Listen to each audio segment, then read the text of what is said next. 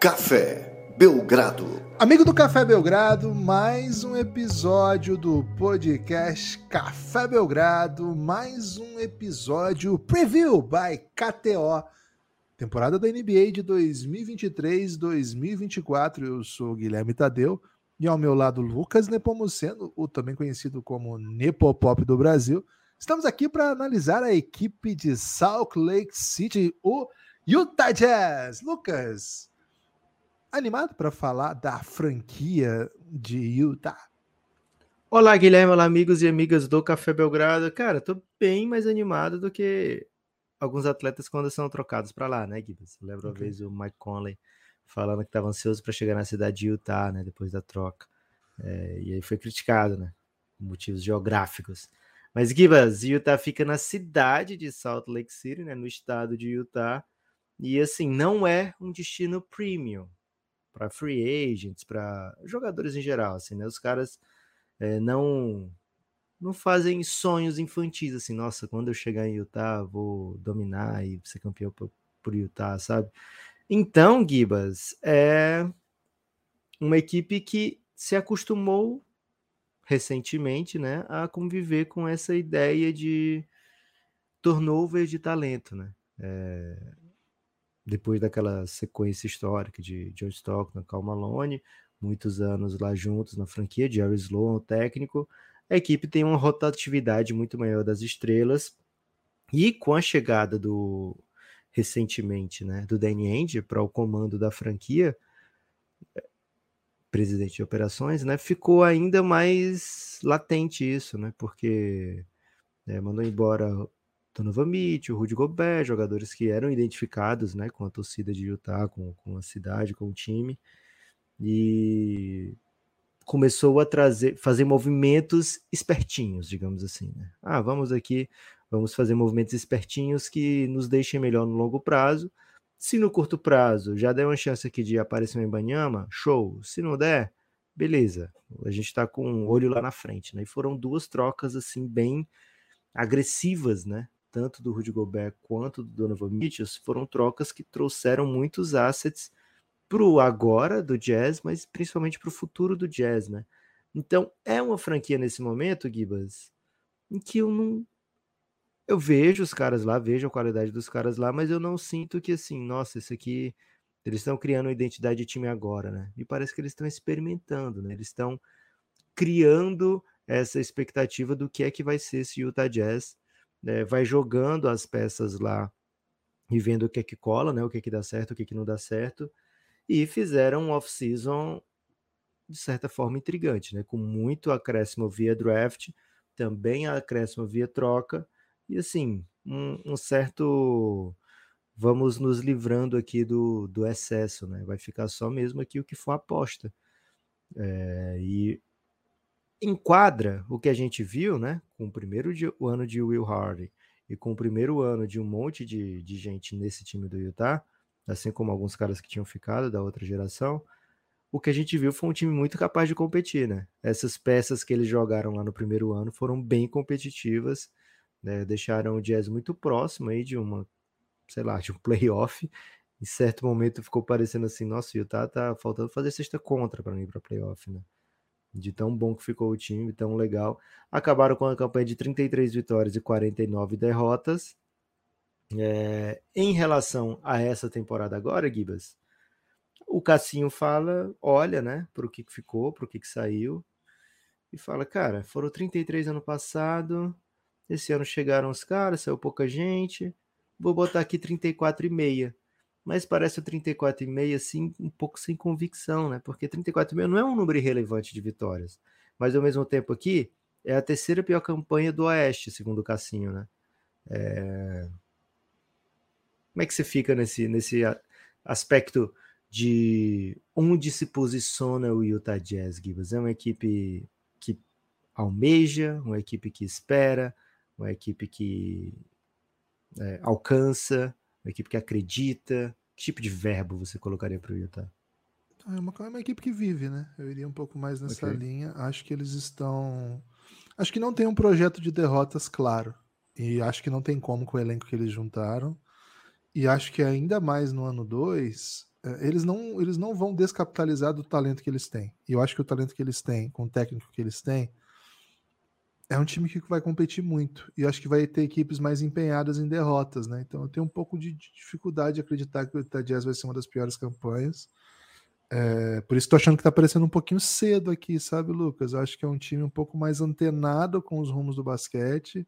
Acho que é um técnico bem inovador, bem, assim, bem apropriado para modelo moderno de basquete. Cara, esse modelo moderno tem apanhado muito nessa off-season, né? Tá um pouco exótico, né? Assim, durante, a gente chega aos playoffs com uma mentalidade e aí a construção do, de uma campanha incrível do Denver, de um tipo de jogo que tem o pivô como eixo, vamos dizer assim. Acaba, acho que as pessoas estão um pouco confusas, assim, cara. Eu, a NBA caminhou para onde caminhou, taticamente, porque é, a melhor, é o melhor caminho. Então, muito cuidado com o reacionarismo, né? O reacionarismo tático também está sempre à espreita, né? Todo tipo de reacionarismo está sempre à espreita. E acho que existe essa ideia, ah, NBA corre muito, NBA chota muito, NBA é muito um contra um. Cara, NBA é muito isso porque ninguém consegue defender isso. Quando as pessoas começam a defender isso, você tem que achar outras opções. E acho que o Hard é um técnico forjado nesse novo modelo de jogar basquete. É um cara que mostrou muito essa dinâmica no seu ano 1 como head coach. E estou particularmente impressionado com o trabalho que ele entregou, porque assim é um elenco bom, mas vieram mais vitórias do que a ideia que o elenco dava a princípio para nós. Veio muito desenvolvimento de jogadores, acho que isso é uma coisa interessante, né? Que alguns modelos de jogo eles podem potencializar estilos de jogo. E, por exemplo, nas mãos de Will Hardy, Jordan Clarkson é um jogador muito positivo, muito positivo. Nas mãos de Will Hardy, o Laurie Markkinen é uma super estrela. Ele é uma super estrela, não é só assim um potencial estrela, não. Ele é uma super estrela. Nas mãos de Will Hard, Olinik vira um jogador NBA, coisa que ele lutou para ser ao longo da sua carreira. Tem, tem tentado ficar em quadra, vamos dizer assim. Então, acho, Lucas, que a gente tem algumas coisas para ver nesse time de jogadores que a gente sequer viu ainda é, e de jogadores que têm características que eu acho que podem contribuir. Estou muito, muito curioso com alguns movimentos que esse time fez, tenho muito interesse nesse time, acho que tem uma projeção para esse time. Agora, claro, a NBA é uma liga pesada e todos os times do Oeste, todos os times do Leste, assim, boa parte deles tem muito talento, então não é só talento adaptado a um sistema que vence o jogo. Você tem que ser melhor, você tem que ser contundente, você tem que ser constante, consistente. Muitas palavras com com aqui, né? Essa era o interesse. Tem que ser comprado? E... Não, tem que ser contadinho, né? Então, a impressão que eu tenho é que esse time vai vencer bastante jogo. Mais Companheiro. jogo do que do que se do que se imagina. O meu, o meu primeiro impacto desse time, Lucas, é assim, cara, esse time é engraçadinho, viu? Esse time é bem engraçadinho, esse time é bem. Caminha para um lugar em que não acho que eles vão descapitalizar a ponto de lutar por escolha alta. Pode ser que eles não vão para play-in, pode ser que até vão para play-in, sejam surrados no play-in, e isso os coloque em boa situação em draft ali no top 8, top 10. Mas acho que não é o plano, sabe, Lucas? Acho que pode acontecer. Você começa a temporada, tem uma lesão de uma estrela por mais que o Will Hard seja esse grande técnico e por mais que o time tenha boas peças para ele manejar, tem muito o que fazer com algumas lesões, né? O ano passado o Utah Jazz até teve uma, uma algum, contou com algumas lesões que acabaram atrapalhando o bom momento do time. Teve dado o momento da temporada que o time não pôde contar com o Marker, não pôde contar com Clarkson, é, até jogadores que estavam contribuindo, né? Que, que não estavam começando jogos, mas, mas vinham do banco para ajudar muito, acabaram não, não ajudando, não contribuindo. Acho que tem bastante coisa para melhorar nesse time ainda. Acho que é um núcleo bem jovem. Nós vamos falar daqui a pouco das peças. Então, acho muito, muito difícil que esse time não vá parecido com o que foi o ano passado, sabe, Lucas? Ah, e o ano passado foi um, um número alto de vitórias, né? Então, Tô achando que esse time vai lutar por 50%, viu, Lucas? Não acho impossível, não. Cara, você vai de Zig, eu vou de Zag, viu, Gibas? É...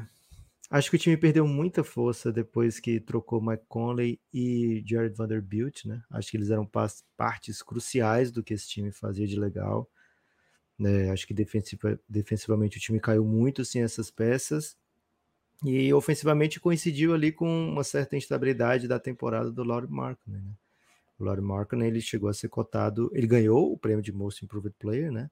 E ele chegou a ser cotado, né? Teve, bom, teve bons votos para ser ao NBA, né? É, ficou por pouco fora, mas foi de fato uma grande temporada dele. Mas acho que o, o grosso da grande temporada dele, assim, a melhor parte, né? Foi, sei lá, até o, o All-Star Game, até aquela parte ali, coincidiu mais com as vitórias do Utah, né? É, acho que as mudanças que o time fez, e a gente tem que falar de uma específica, é, mas as mudanças no geral foi para tornar o time ainda mais jovem, né? Foi para tornar o time ainda mais né, de olho no futuro. Né? Mas o Utah teve de certa forma um off-season assim é... movimentada, né? Primeiro porque fez aquilo que não se deve fazer, né? Ou pelo menos que a NBA imaginava que não se devia fazer, que é pegar o John Collins via troca. John Collins passou uns oito anos aí. Na, ele tá cinco anos na NBA e oito anos ele passou na, na lista de trocas do, do Atlanta Hawks. E simplesmente ninguém se interessava pelo John Collins ou pelo preço que se cobrava pelo John Collins.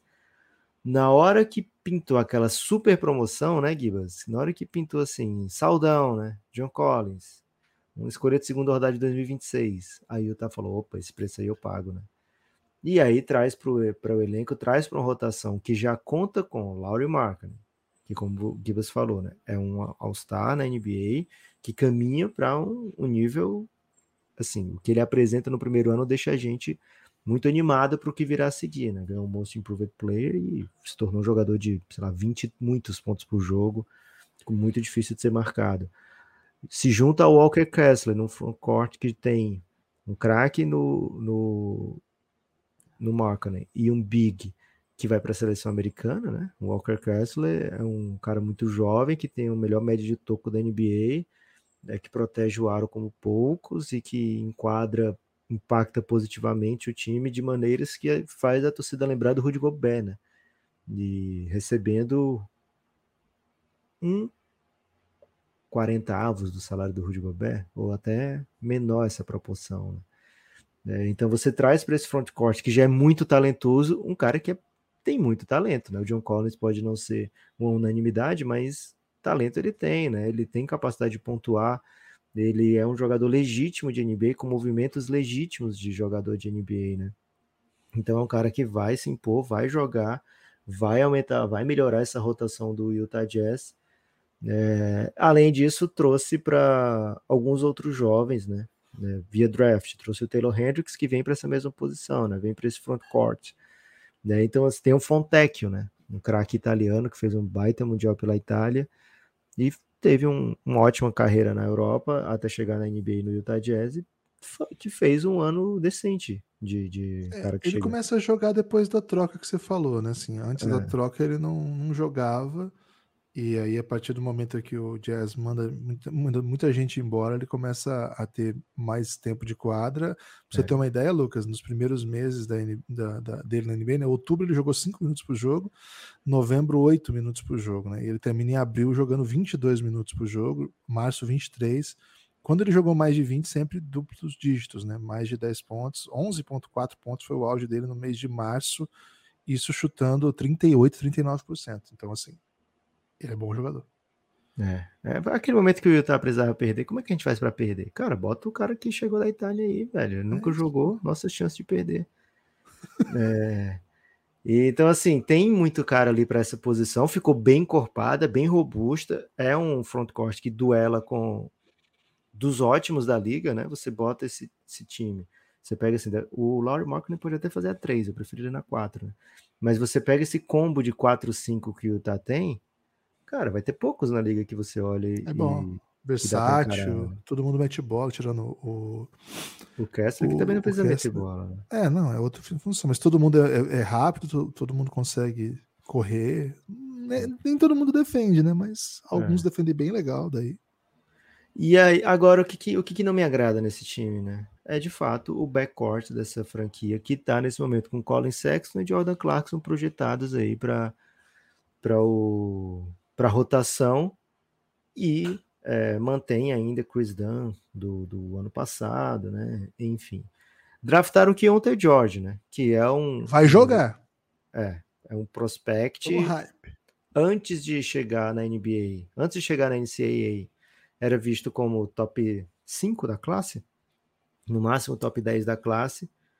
É, teve um ano bem abaixo na, na NCAA, chegou a ser é. cotado para ficar fora da loteria. As pessoas não gostaram do que ele mostrou na NCAA, mas no período pré-draft é, ele foi ganhando uma certa moralzinha. Acabou na escolha 16, se não me engano, do Utah. E na Summer League jogou para caramba, né? Na Summer League, ele, no, na velocidade do jogo da Summer League, apareceu o que ele faz de melhor. E assim, muita assistência bonita, né? Muito boa visão de jogo contra o nível da Summer League, é bom que se diga, né? Mas, dado esse, essa falta de habilidade de criação do, do backcourt do Utah Jazz, assim, o Sexton e o Clarkson são jogadores bem agressivos, mas muito em benefício próprio, né? Eles não são especificamente grandes criadores para os seus companheiros, né? Então acho que o Keontae George vai ser o único que o Will Hardy vai ter a seu dispor que vai, sei lá, num, num, num, num ataque de pick and roll, fazer movimentos equilibrados que não seja simplesmente atacar, atacar ele mesmo, sabe? Acho que ele é o que melhor vai envolver seus companheiros, vai achar opções diferentes do que ir para a sexta, né? Então, assim, acho que é um backcourt ainda, Gibas, que deixa muito a desejar. E eu acho que o Mike Conley fazia muito mais pelo time do que a gente conseguia ver na produção é, dele, sabe? Assim, na produção em números do Mike Conley. Eu acho que ele foi muito especial para esse time do Utah Jazz. Não foi à toa que o time perdeu bem mais depois que ele saiu. Né? E acho que eles não têm ainda alguém para para tocar, né? Tocar esse barco. Pode ser que seja o Keontae George, pode ser que não. Antes de voltar para você, Gibbs, deixa eu só passar nas mudanças do elenco depois que acabou a temporada, né? Porque tiveram essa, teve essa troca, né, com o Lakers, é, foi uma troca de três vias, Lakers e Minnesota. Aliás, foram duas trocas separadas, né? Agora não lembro se foi de três, acho que foram de três vias, né? É, o Utah ficou com. Adicionou, né? John Collins, Taylor Hendricks na escolha 9, Keontae George na escolha 16 mesmo, o Bryson Sabor, que acho que não que vai tem... ter tanto tempo esse ano, mas ele é, tem um dos melhores nomes. É. Ele tem um dos melhores nomes e um dos grandes arremessos da classe. É um né? nome é... bom, mas crítico, né? Autocrítico. Crítica, é. Isso que é curioso, né? O cara já avisa, ó, não se empolgue, né? Aí trouxe, eles trouxeram. É muito perigoso, né? Você traz um, um cara que o Hit dispensou, você traz um, um, desconhecido do Hit, que o Hit falou, pode ir embora. Você tá brincando com perigo, né? Mas trouxe o homem Yurt Seven, né? O Big Yurt. E, e com cara de two-way, contrato two-way, Joey Hauser. É, são as adições do Utah Jazz. Saíram Rudy Gay, foi na troca do John Collins, Damian Jones, Juan Toscano Anderson, o Doka Zubuik e Micah Potter. Essas foram as saídas né, do Utah. As saídas que mais pesaram mesmo foram aquelas na trade deadline, né? Acho que essas são as que pesam para no comparativo de uma temporada para outra. Gibas mudou de, de opinião ou continua com convicção de que esse Utah Jazz vem belezinha? Ah, eu gosto. Você é um grande, você é um grande admirador do Keontae George, né? Pois é, eu até me arrependo porque eu soltei a mão dele, né? Então vou ter que ser no, o Gibas Board final. Ele começa no Gibas Board muito alto e o Gibas Board final é lá para baixo. Né? Então não posso subir nesse bonde do sou um grande admirador se eu larguei o cara pelo caminho, né? Então okay. tem que ser justo aqui com, com a realidade dos fatos, embora não, não, é, não é o ideal para quando você tá errado, né? Mas enfim. É. A impressão que eu tenho. Aí é você, que... tem, você tem precedente bíblico, né, Gibas? Porque Pedro fez mancada também, né? Negou Cristo por três vezes. É, você só negou uma, mas também era o Keontae George, não era Cristo. É, mais fácil também. Né? O Keontae George, Lucas, ele... Eu acho que ele tem um, as características do Keontae George, eu acho que eles, elas se aplicam, né? Elas são bem parecidas com o tipo de jogo que o Utah Jazz tem tentado praticar. Quando eu falo assim, qual é o tipo de jogo que tentando praticar? O Utah Jazz ele tem um modelo que parte para a criação da primeira vantagem num um contra um. A ideia é que no primeiro que, que a maneira de criar a vantagem, primeiro, seja correndo, mas fundamentalmente que o cara que tem a, a bola no, no ataque postado, né, o ataque de transição, ou ataque de 5 contra 5, seja cria a vantagem para si ou para os outros companheiros, agredindo o primeiro defensor. Não busque necessariamente um bloqueio, não busque necessariamente um mismatch, não busque um poste baixo, alguma coisa nesse sentido. Não, agrida em direção à cesta, rápido. E acho que o sistema do Utah Jazz fará muito bem ao Keontae George, fará melhor ao Keontae George do que a Universidade de Baylor. E aqui eu posso estar sendo injusto com a Universidade de Baylor, não acompanho tanto assim a para fazer comentários táticos sobre a Universidade de Baylor.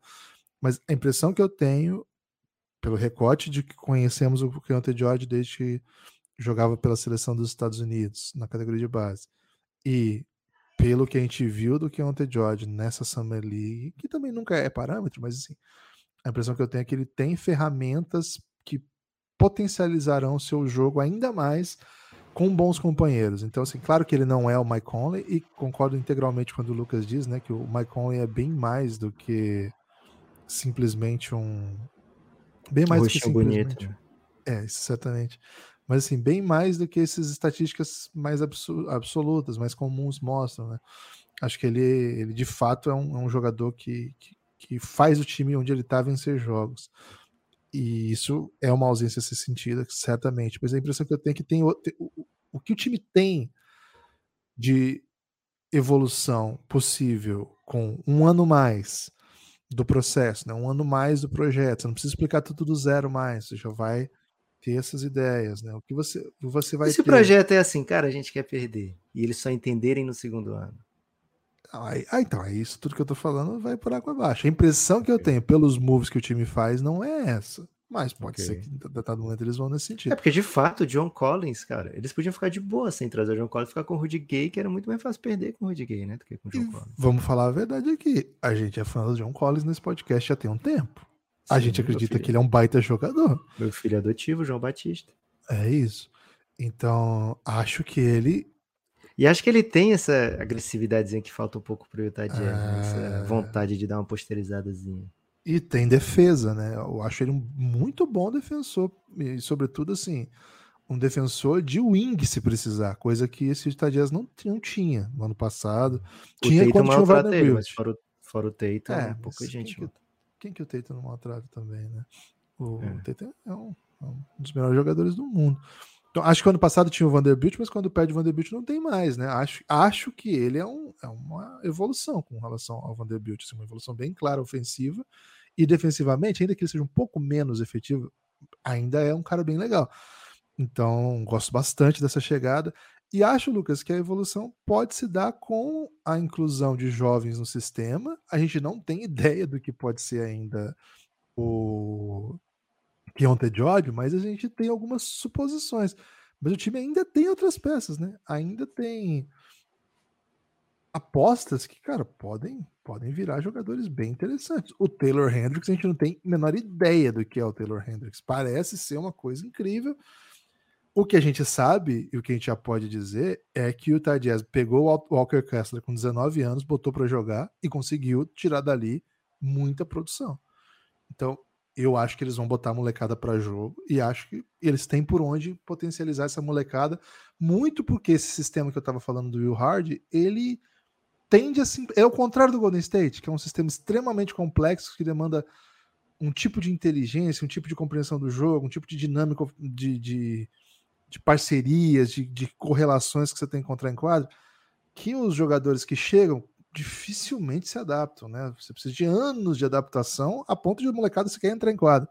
E geralmente você precisa trazer um cara que já entende bem do jogo, não precisa nem ser craque, mas entende bem do jogo, você fala, pô, tá, eu consigo usar esse cara. E aí, num playoff, o Nemanja Belica é mais útil do que um Kuminga, por exemplo. Acho que o sistema do Utah Jazz, ele tende a trazer simplificações. Isso é ótimo, né? Ações que demandam reações mais objetivas, não, não, são, não tem tanta dinâmica complexa. Acho que isso contribui para potencializar jogadores jovens até eles se adaptarem, fazendo coisas mais, mais complexas na NBA também. Estou um pouco no hype de tudo, como você pode ver, Lucas. Não acho que isso é time obrigatoriamente de playoff, acho que o Oeste é bem pesado, mas acho que é um time que vai ficar ali, vai ficar, vai ficar nessa briguinha ali. Tô curioso para ver o que, que eles vão fazer com a posição 3. Você tem um palpite, Lucas? A gente pode chegar em rotação já? Antes de chegar em rotação, Gibas, vamos convidar as pessoas a apoiarem cafébelgrado.com.br. Você entra nesse link e você pode lá nesse link mesmo se tornar um apoiador do Café Belgrado. Diria mais do que pode, você deve se tornar um apoiador do Café Belgrado. Tem um botão lá, apoiar com 12, apoiar com 23, apoiar com valores extremamente aesthetics, né? Você pode escolher lá a sua opção. É... Assim, o que a gente recomenda sempre para todo mundo é vir para o Giannis, né? Que é o grupo nosso do Telegram. Ontem, por exemplo, teve muita discussão musical do Guilherme falando aí de desde Radiohead, passou por Sérgio Sampaio, passou por Luísa Sonsa, J Quest, J Quest. É, cara, passou por muitas coisas inesperadas, eu diria até. E aí acabei o assunto, né? Tá muito perigoso esse assunto, né? Quando eu vi que, pô, hoje teve Luísa Sonza, Red, J Quest. Aí eu meti uma foto minha e do Gibas lá em 2009, talvez, né? É, nosso primeiro encontro, né? O, o, Guilherme com uma camiseta de um meme do Yao Ming, né? Então, é, tem de tudo nesse grupo, nosso grupo do Telegram. Vem para cá que você não vai se arrepender é, cafébelgrado.com.br, você ajuda o projeto acima de tudo a se manter, mas também vai ter recompensas, né? Tem esse do grupo do Telegram para apoios a partir de 23 e também tem conteúdo exclusivo para todos os apoiadores, né? Todo mundo que apoiar o Café Belgrado vai ter conteúdo exclusivo. Se você está ouvindo aqui porque curte um Utah Jazz, por exemplo, a gente tem um episódio lá sobre o Andrei Kirilenko, né? Andrei Kirilenko na NBA na série El Gringo. A gente tem um episódio só contando a história do Kirilenko, né? Como ele foi importante é, para o Utah Jazz, para a Rússia, para a NBA, né? Toda a passagem dele, além, assim como tem do Kirilenko, tem de vários outros gringos. Tem uma série especial contando a trajetória de LeBron James e da NBA ao longo da carreira de LeBron James. Tem uma série que só com universos alternativos, né? Que é o Belgraverso, onde a gente projeta coisas que poderiam ter acontecido que mudariam completamente o rumo da NBA. É, então tem muita coisa para todo mundo. Tem episódios mais quentes, digamos assim. Por exemplo, a gente lançou ontem à noite o primeiro episódio do Amanhã Vai Ser Outro Dia 2024, né? Draft 2024. Cara, eu não vou nem dar spoiler desse episódio, porque eu amei esse episódio. Eu não gosto. Parece que é assim, Givas, que o jovem fala. Eu não gostei, eu asmei. Eu não sei por que, que fala assim, mas aparentemente vai trazer muito apoio se a gente falar assim. Cara, ok. Você é cético? Não, eu é, fiquei bem, bem confuso. na juventude, então. Não. Ok. É, mas, Gibas, é um episódio muito, muito legal. De amanhã vai ser outro dia. Se você já é apoiador, já pode ouvir. Se você ainda não é, pode apoiar para ouvir. Confie na minha palavra ou não, né? Você escuta e, e depois tira suas conclusões se era um bom episódio ou não. Mas eu achei espetacular. É, mas, Gibas, trazendo o que você queria, né? Depois você pode falar mais sobre isso, né? Sobre apoio. Mas agora eu já quero falar da rotação. Aqui, por exemplo, na ESPN, eles projetam um Laurie Markkinen fazendo a 3. E aí, vindo ah, com John Collins e Kessler. Cringe. Eu acho cringe, eu acho bem cringe. Ah. Especialmente se você bota um Collins Sexton e um Clarkson. Cara, me parece que muita estagnação, né? né? Então, o que, que eu acho mais provável, né? Um Agbagezinho eu acho que o Oshai Agbaji é um jogador de Chegou bem interessante. É... Ele é um cara que mete bola, né? Ele é um cara que chegou meio idoso na NBA, então ele não tem, ele não é um, um garotinho querendo se encontrar dentro de quadra, né? Ele já veio de um projeto grande, né? Do é Kansas, né? Dele. E ele era o, a grande estrela do time, já era senior quando chegou na NBA, era terceironista. Então, assim, um cara que já tá. Pediu passagem, inclusive, depois da troca do Mike Conley e do Vanderbilt, ele pediu passagem e jogou bem mais. Tem o Taylor Horton Tucker ainda por lá, aí o Laker Legend, né? Uma ex-futura troca gigantesca do Lakers. Acabou no, no, no jazzão aí. Teve um ano bem, bem, sabe, bem Taylor Horton Tucker, né? É, você nem consegue se empolgar plenamente, mas também você não consegue se livrar da ideia de que, poxa, deixa eu ver um pouquinho mais dele, né? Ele me lembrou um pouco o Eric Gordon aos 37, né? O Teve Eric Gordon mesmo. Aos 37 anos parece um pouco o Taylor Rotantoka, né? A questão é que o, o Eric Gordon tem com 34, né? Então, se vocês têm que esperar três anos para ver o, a versão do Eric Gordon para vocês entenderem quem Cara, foi. ele vai estar Taylor brilhando Rotantoka. muito no Phoenix Suns nessa Vai estar aí. parecido com o que foi o, o Tyler Hutton ano Rotantoka. passado. Né? Cara, ele des- desleixou, né? A verdade é essa. Assim. Fisicamente ficou, não estava atlético, não estava cuidado. E isso refletiu no jogo. Ele não, eu acho ele talentoso. Eu mas acho que ele tem ossos grandes, Gibas. Você acha que ele tá meio pesado? O peso dele era meio pesado? não, não, tava mais cara, bem pesado? Acho que ele não não estava atlético. Vou usar essa expressão Ok. para não não, Não tava um, um meio médio ligeiro, né? Cara, ele ele tava. Sabe o que tava aparecendo? O, eu tô, tô preparando para a transmissão agora de, de sexta-feira lá da, da, da Interligas. E, tem Interligas. e o Riachuelo contratou um jogador que chama Anthony Young, que é um veterano de 33 anos, só que ele parece ter 40. E aqueles baller latino-americano, clássico americano, sabe? Que muito craque, mete arremesso todo louco, só que anda em quadra, joga devagar. Cara, eu falei, cara, como lembro o Tyler Horton Tucker, o Anthony Young aqui, né?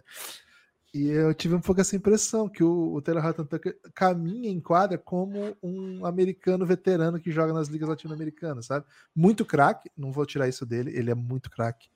Mas falta o resto todo, né? Falta toda a competitividade que a NBA exige. É, acho que ele vai ter mais uma chance aí de Tomara lutar por esses minutos, Vou né? até entrar no Instagram dele aqui para ver se botou bração. Ver se ele botou um shape, Gibas. É, se ele ficou mais aesthetic. pesqui- Pesquisar isso. É, acho que tá entre esses dois, velho. Agbaji e Taylor Horton Tucker, a não ser que eles, sei lá, queiram meter um Ah. Clarkson na 3. Acho meio difícil. Não, muito isso, né? baixo. A impressão que eu tenho, Lucas, é que vai. Pô, não estão deixando eu entrar no Instagram dele, não, hein? Tá dizendo que tá fechado. Ah, você tá, você tá xingando o cara aqui, falando que ele é Não, não obeso? tô xingando, tô defendendo. Ele anda em não, quadra? porra, não usei essa expressão em nenhum momento, nem de perto. que ele anda em quadra. E ele corre, por acaso, já viu ele correndo? Se, se Já, gente tivesse aquele, aquele GPS que os caras botam de- naquele coletinho, sabe? Que os jogadores tiram depois do jogo. E você vai ver A a, não precisa, velocidade. já tem outra maneira lá de, de É, o tracker, né? Tracking lá, né? Ô, Lucas, tô vendo aqui vídeos dele na off-season, tá? Ele postou aqui brincando numa piscina de bolinha com a família e botou foto dele botando bração. E sim, ele tá botando bração aqui. Mas, cara, ele não tirou excessos, né? A impressão que eu tive é, por imagens é que fisicamente ele volta bem similar ao, ao que estava já. Mas vou torcer muito pra ele, até porque eu tô falando bem desse time, né? Mas acho que ele é mais, ele é mais um jogador pra jogar nas posições 1 e 2, né, Lucas? Eu acho que pra 3 também, não sei se ele aguenta, né? Nesse. É o Agbage, velho. Acho que você matou já. Acho que é um Agbagezinho. É, não tem tanta opção, né? Pra, assim, não tem aquele wing, wing wing, né? Que tem, sei lá, a altura do Bridges, o bração de pivô, é, defende, né? defende o 4, defende o 2, defende o 1, defende o 5, sabe? Eles não têm isso aí. Ah. Nem projeto desse aí, por enquanto. É, então, Assim, tem alguns scouts que projetavam o Taylor Hendricks pra virar um 3, mas assim, eu não acredito. Eu acho ele um 4 para 5, velho. é. pode ser, velho. Assim, o curioso do Taylor Hendricks, eu também acho que ele é um 4-4, assim, um 4 que pode fazer small ball 5. No, no Basketball Reference colocam ele como guard, velho. E aí eu fico me perguntando o que, que, tá acontecendo, né? Algo ele não jogou, bem. ele não jogou Summer League, né, o Taylor Hendricks, ele ficou fora a Summer League inteira. Ele machucou. né? então a gente não viu ele ainda assim com o Jazz dizendo o que, que ele vai fazer. Vamos ver, né? Seria bem interessante se ele pudesse ser o titular da 3, assim. E assim, é mais um motivo porque eu vou no under. Acho que o Jazz tem muito tem muito a ganhar experimentando, sabe? E eu fechei no under aqui do Jazz, viu? Você tá no over ou tá com É, o, o- a linha tá quanto? 34,5? Vou no over. Vou no over. Segunda discordância nossa aqui. hein? Hum, é, vou no over. Pô. Essa outra discordância foi Spurs. Spurs eu fui no over também, né? É, E Hornets, nós fomos juntos no under? Hornets sim. Todos os outros a gente foi junto em tudo. Over no Rockets e under nos outros três. Boa. Gibas, caso fosse uma peça de entretenimento Ih, brasileira. Eu vou falar a verdade aqui, Gibas, eu fiquei entre duas. Já tá Eu no fi- entretenimento? Caramba, Já, cara. Passa, quando você fala de coisa boa, passa rápido, né, Gibas? É, fiquei entre duas. Duas coisas que eu gosto, é bom que se diga, tá? Fiquei entre uma peça do Bruno Mazeu. Você fala um Porque- stand-up ou uma Não, uma peça? peça. assim? Uma peça. Tá. Stand-up, eu, não, eu falei que gosto, né, Gibas? Coisas que eu gosto. falei. Mas você gosta É. de peça do Bruno Mazeu? Tipo, Então, já fui. Eu posso dizer que gosto porque já fui, né? Já estive em uma. É, mas é aquele negócio assim. É legal de ver, ok. sabe? Mas, por exemplo, cara, tô com uma buzina sinistra. É, é, é tipo É. uma vinheta, né, de programa. É legal, legal de, de ver. Mas, por exemplo, até, a gente já se conhece há quantos anos, né? Eu fui em 2007, eu acho. Eu fui ver aqui a Cara, lista faz- das peças Faz dele. tempo já. E aí eu fui em 2007. E até hoje eu nunca te falei, né, que eu tinha ido. Não. Então, assim, é legal de e ver, olha que mas você me fala coisa. Eu cheguei aqui hoje, tava passando um clipe da Taylor Swift com um leão. Leão? Não, Katy Perry. elefante. Katy Perry com É, elefante. é. E aí animal e artista. É. É porque você não chegou na parte boa, que ela grita com o tigre e o tigre vira Katy Perry. Perry. É, o Furry. Não lembro bem. Mas, Gibas, o fato é, você não sai contando pra todo mundo. Você vê, você curte, você gosta, você, você para pra ver. Mas você não fica, sabe? Ó, assisti ontem um jogo do Utah, vem ver. Pai, tô te ligando pra dizer que, poxa, o, o Will Hardy tá fazendo uma coisa tão legal com o Utah Jazz, sabe? Eu não vou Tá, fazer sei. isso, né? Assim, É. Desculpa, já vou ficar nesse tema um pouco, porque eu queria explorar um pouco a ideia mais do teatro brasileiro como um todo, porque a impressão que eu Boa, tenho Acho válido, velho. é um O debate que tá gente- largado, viu? Cara, a questão é a seguinte, né? Ah, nós não temos cultura de teatro, infelizmente, pelo menos onde eu morei, né? Morei em algumas cidades, algumas menores, outras maiores, É, e com exceção de São Paulo, capital, que morei um período também, que aí tem uma cultura de teatro, porque também, né? Peraí, né?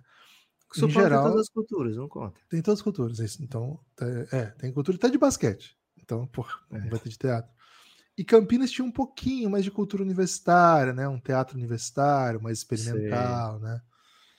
Então, assim, em geral, morei em outras cidades médias e tal. E não tem cultura de teatro. O teatro, em geral, vai- o pessoal vai quando é artista global ou peça infantil. E é isso. É. Né? É o que. é Ou o peça que... da escola. Ah, é, é aí que eu ia chegar. Eu ia chegar nesse ponto aí, né? Qual que é a, a, a ideia do teatro no Brasil? Assim? Porque a impressão que eu tenho é que, por um tempo, ela ocupava esse espaço meio mítico, underground cult, meio. Quem é muito fino, quem é da. Quem é da elite intelectual. Sim. É Ela- o show de rock de porão da elite intelectual. É, pode ser. Só qual que é a questão? Só tem esse tipo de teatro nas grandes cidades brasileiras. E se quiser exagerar um pouquinho nas capitais grandes e cidades universitárias, porque daí tem esses mais experime- experimentais, né? Ok. Eu tô dizendo porque, assim, por exemplo, Londrina tem uma tradição de teatro internacional, eles trazem grandes companhias, porque é Por cidade você tá falando mal de teatro? Que você não gosta de Londrina? Não, eu acho, um, acho muito legal o projeto. Então, assim, cidades que têm grandes universidades costumam ter isso. Mas você não acha aí que nós estamos restringindo a ideia de ser intelectual a só quem mora em grandes centros? Porque aqui no Café Belgrado nós somos, eu particularmente, mas nós dois somos produtores longe daquilo que é o mainstream midiático regional brasileiro. A gente não fala muito sobre isso, Lucas. Mas, em geral, as pessoas que ocupam os espaços de elite aí na produção de conteúdo vêm de um lugar, vêm de dois lugares em geral. Raramente vêm de lugares que não são Rio e São Paulo. Então, acho que a gente tem que pensar um pouco sobre elitismo intelectual de maneira geral. Não só Ok. quando é assim. Ah, não. Às vezes o regionalismo que se impõe, que o regionalismo impõe algumas leituras sociais a priorísticas, sabe? Cara, muita gente é muito intelectualizada em centros em que não tem acesso à cultura considerada de elite. Pensem sobre isso. Pensem Reflitam, muito né? sobre isso. Pensem muito sobre isso. Esse é um ponto que eu queria trazer. Segundo ponto, Lucas. Uma vez, Duas, vai. Fui artista de teatro. Opa! Em Artista das- mesmo ou figurante? Não, tinha falas, então era, era artista. Ok. Em uma das vezes, interpretei um personagem até que de destaque de Guimarães Rosa, no Tutameia. Não fui, não fui agraciado, né? não, ganhei, não ganhei nenhum prêmio por isso, mas Ok, desempenhei a função. é. Esqueci o texto, improvisei. Um Talvez- improviso? E se você parar pra pensar que quem tinha escrito o texto era o Guimarães Rosa e aí foi trocado por Guilherme Tadeu, talvez É. a peça tenha caído um pouco de nível, né? Mas tudo bem, acontece. Na outra, uma peça bíblica, tava fazendo a primeira comunhão ainda. Já era, já era crisma. Transição, primeira comunhão, crisma, né? Ok. E ali, cara, acho que as pessoas precisam repensar a- a- as peças cristãs, né? Você era soldado? Não, eu. Cara, eu, eu era. Eu era algum, algum apóstolo, agora não, faz um tempo já pra pra eu lembrar. Só que.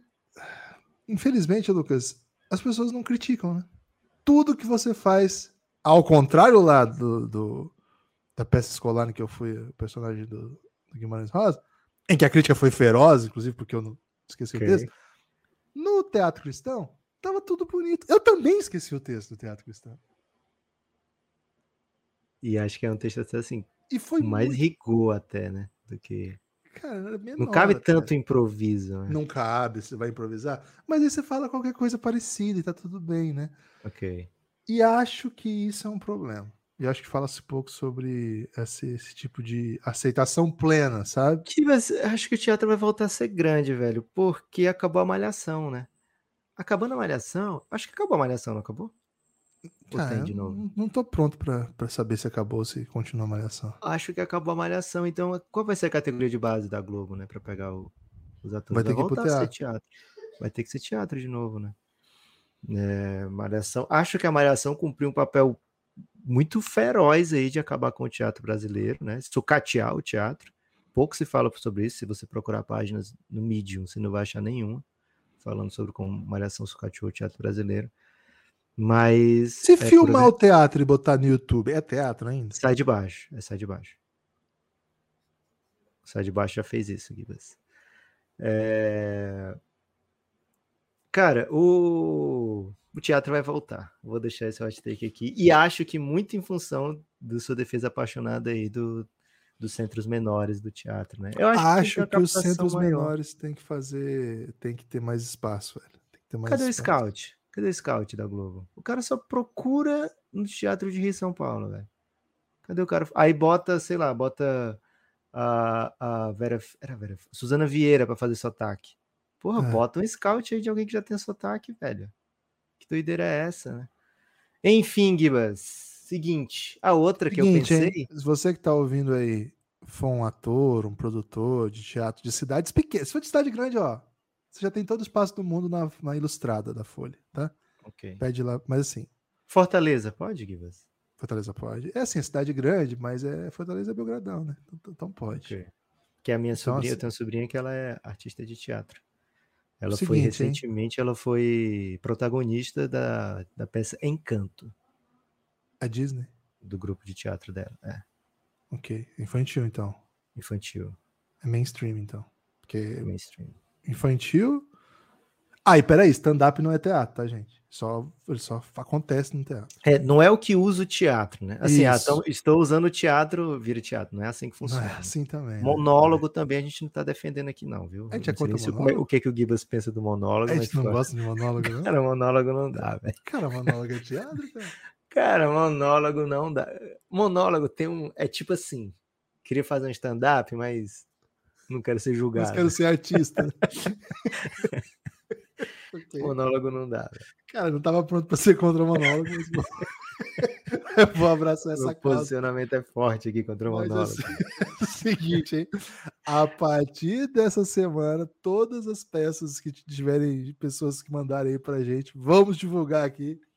Ter- a partir de diálogo, né? Tendo diálogo já. Tem que já dois funciona. atores a seguir.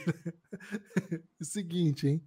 Manda aí pra gente, hein? Nós vamos divulgar todas as peças do Brasil que não são de Grande Santos.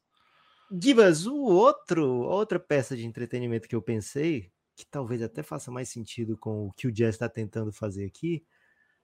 É, lembra quando o Marcos Mion abriu aquele programa na Band, Descontrole? Lembro. E aí ele.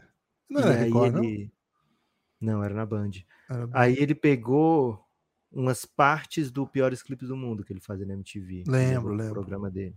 Lembro. Então, assim, ele pegava vários clipes, sabe? E ele deixava muito mais divertida a experiência de ver aqueles clipes. Eu lembro. E assim, não é que sempre os clipes fossem ruins, os piores clipes do mundo. Alguns clipes eram interessantes, mas ele tornava a experiência assim. Você sorria vendo aquela, Era bom. aquela nova maneira de encarar o, o, clipe, né? E aí eu vejo um Cole Sextonzinho nesse, nesse jazz, sabe? Eu vejo o jazz apostando no Keontae George, depois até o Gibbs tinha meio que desistido dele, todo mundo desistiu, até o Gibbs. O Laurie Mark, né? Hoje a gente vê como um craque, mas, porra, tava meio encostado já, né? Ele tinha tido uma mini recuperação no Cavs, mas antes disso, é... ele já tava assim, a galera já tava meio desistindo dele. Ele foi muito barato pro Cavs, né? E aí, a, hoje no Jazz, ele se reposiciona como um dos melhores da posição, né? É, então, assim, o John Collins, né, que chega agora depois da liga inteira ter virado as costas para ele, né? Ninguém se interessou. Então é tipo assim, uma coleção desses caras que o Marcos Mion, no caso aqui o Will Hardy, vai torná-los mais atraentes. Fique entre essas duas, Givas. Talvez seja uma mistura das duas, não sei. Mas, assim, só de ter trazido o debate sobre teatro já valeu a pena, imagino. É, acho que valeu. Uh... Cara, eu pensei bastante durante aqui, né? Eu acabei indo para outro caminho que não, não tava um pouco. Não tava muito Sim. desenhado aqui, né? Mas, como eu gosto muito, assim. Uh... é um guilty pleasure seu, Gibas? Ou, ou você conta? Até, Ah. até conto, mas não é assim, não é todo mundo para quem eu conto que fala assim, pô, legal, né? Pô, legal, vou, vou, vou, vou prestar um pouco de atenção, né? Então, a impressão que eu tenho pode ser, de repente, uma uma sériezinha da, da HBO brasileira, sabe? Pode ser aquela do... Aquela que passava antes do Game of Thrones?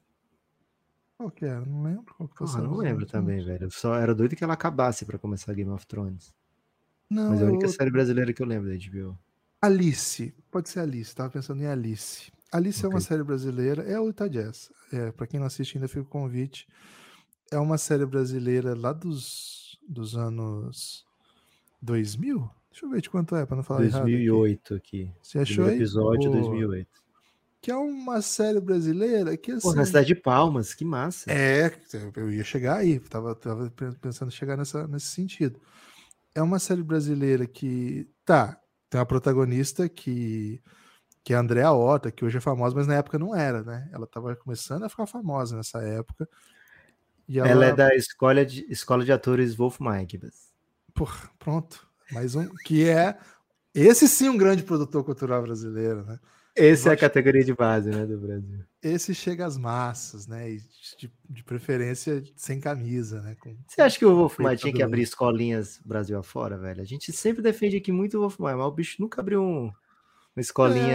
É, talvez seja até o caminho, né? Escola Wolf Maia em Apucarana. Porra, já pensou, velho? Eu ia É. botar o Francisco. Ô, Wolf, velho. se você estiver ouvindo, velho, vamos expandir isso aí. O Brasil Vamos precisa de expandir. você. Preciso de você. Então, essa série aí, Lucas, Alice, como é que funcionava, né? Era uma, uma jovem que vinha do Tocantins para tentar a vida em São Paulo, né? E ela, cara, vive, começa a ter essa, essa dinâmica urbana e tem as relações pessoais e as relações com, com a família distante. Pô, e no final das contas é um bom entretenimento, sim. É um entretenimento nacional, é um entretenimento de qualidade, num canal bom. Agora, você vai falar para mim, vai ganhar prêmio? Pô, talvez até ganhe um prêmio brasileiro aí, né? Não sei se tem prêmio brasileiro de séries, né? Eu sei de cinema, mas não sei se. Porque geralmente os prêmios brasileiros ou são muito undergrounds ou é o, é o Silvio Santos, né? Não sei se tem um meio do caminho para essas séries mais underground. Até, até a gente pode criar esse prêmio, viu, Lucas? Tô achando que o que falta mesmo para a produção cultural brasileira é o prêmio Café Belgrado, né? Talvez ali Sim, saído com Pode prêmio. ser que seja isso, Gibbs. Pode É, imagina o que, que a gente podia fazer pelo teatro, velho. É isso. Pela dramaturgia como um todo, né? Então, Lucas, Utah Jazz é a série Alice, uma série boa, legal. Cara, Utah Jazz ganhou três, ganhou três peças de entretenimento, né? E, cara, assim, com, com uma abrangência legal, né? Agora, assim, de fato, não é o que tem de melhor na produção cultural brasileira. Faz você tá de bobeira ali, tem a Monique Evans trabalhando, tá, tá, tá desempenhando um papel importante ali. Você tá de bobeira ali, tem uma cena meio, meio, meio, pô, isso aí tá meio cringe, mas tudo bem, velho, tudo bem também. Ok. Gibas! Seguinte, hein? Recebemos recentemente uma mensagem bem legal lá no YouTube, dizendo que conheceu o Belgradão através da Toco TV, né? Quando a gente participou lá com o Firu e o Mesa. E que estava ansioso para quando a gente fizesse o preview do Utah Jazz. Então se junta Tiago Cardoso e grande elenco aí de ouvintes do Café Belgrado que curtem o Utah Jazzinho. Aliás, se você curte o Utah Jazz, seu lugar é no Giannis, viu? O grupo do Café Belgrado no Telegram. É o, o lugar onde mais se encontra torcedor do Utah Jazz. Kibas, me dá aí alguns motivos para as pessoas apoiarem o Café Belgrado. Lucas, antes, vou, vou só mandar um salve para a galera que tem comentado no, no YouTube. Você falou como um todo, né? Mas o Cara, tem bastante gente que tem comentado o vídeo, porque a gente sobe o vídeo com o podcast lá, né? E sei lá, eu acho legal quando chega comentário por lá. Acho que a gente pode até estimular mais gente que ouve por lá. Se você ouve na Aurelo, gente, continua na Aurelo, pelo amor de Deus, é o melhor lugar para ouvir. É o único lugar que remunera o Café Belgrado. Mas é legal também, porque acho que a gente fica sabendo, tendo um feedback um pouco maior, né? A gente recebe lá no, no Spotify alguns, alguns feedbacks também. E lá no, YouTube não, não, esperava, porque é uma audiência bem pequenininha de, de, de, de, ouvintes de lá. Porque, enfim, é só uma mensagem de, de, de, de, só uma tela parada com o áudio tocando, né? E bastante gente mandando mensagem por lá. Então, vou dar um salve para as pessoas. Quem sabe tem mais gente querendo falar lá também, né? Ó, o Wesley Bonfim falou: no aguardo do episódio dos Sixers, Nurse vai transformar o Max em uma máquina de destruição e alegria. O Luan falou. Seria uma máquina de destruição e alegria, Gibas. Porra, eu não sei, cara, mas quando for, vai ser um filme bem legal de assistir. É tipo Coringa? Pode ser. O que, esse que você falou era o Luan, né, Lucas? O que estava ansioso pelo, Isso. pelo Utah Jazz. Então, um salve pro Luan, Luan também. O Francisco, velho, o Francisco Setaro, todos os posts ele manda um comentário. Então, Francisco, muito obrigado. Ele disse: o Tandão é o melhor. O Marcelo Gerson também sempre manda. O Lucas Lucas C SCDF, SC. o Elliot, entre outros, né? Então, muito obrigado a todo mundo que também escuta lá, manda mensagem. É, a gente sempre coloca lá o áudio para que as pessoas tenham acesso. Né? Aí, a nossa ideia de colocar lá o áudio é que tenha um lugar a mais onde as pessoas esbarrem na gente, mas o plano final é, se você puder, venha apoiar com o Café Belgrado esse é o melhor, a melhor maneira de ter acesso aos conteúdos, porque tem muito conteúdo que não está disponível nas outras plataformas, só para os apoiadores do Café Belgrado. Então, por exemplo, esse que o Lucas falou, vou, vou, tentar explicar um pouco mais esse, Lucas, que de repente as pessoas que estão ouvindo aqui curtem uma juventude, né?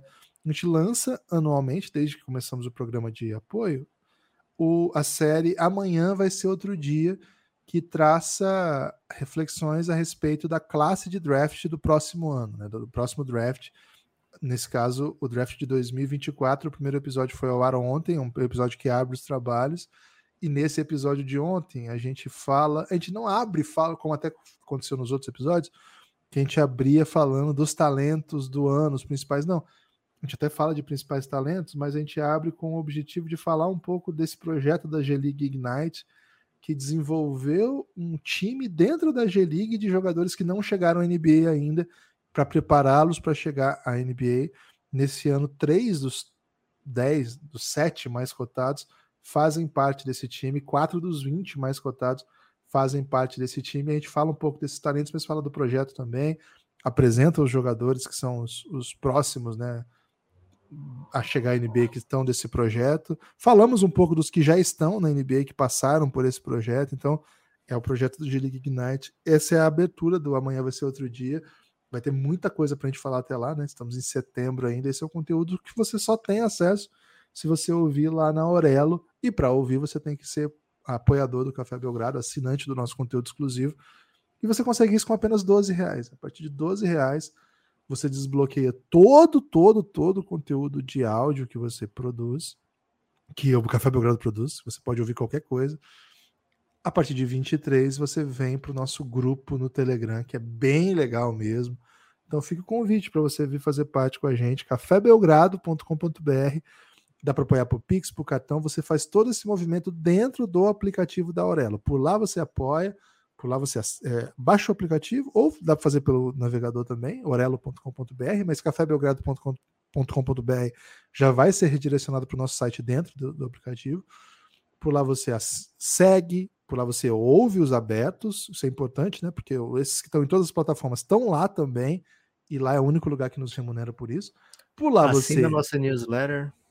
Tem a newsletter também, hein? Nós vamos começar a fazer uma newsletter ainda mais legal aí. Tem algumas coisinhas já, mas vem mais coisas por aí. Você apoia o Belgradão, por lá você assina, por lá você ouve os conteúdos fechados. É um aplicativo bem original nesse sentido. E lá você também consegue ouvir os outros episódios todos, de todos os outros podcasts. Né? Todos os podcasts estão lá. Mesmo os, os que não fazem parte de plano de coletivo, apoio coletivo e tal. Ele também é um aplicativo de podcast. A Aurela é um aplicativo de podcast que tem nosso sistema de apoio lá dentro. Outro podcast tem feito isso lá também, porque é re realmente bem legal, bem recomendável. Então, cafébelgrado.com.br, vem com a gente, vem com a gente. Lucas, vai ter live hoje? É isso? A ideia é que sim, viu, Gibas? A partir das 20h30, horário, você fique atento, a partir das 20h30 fique bem atento.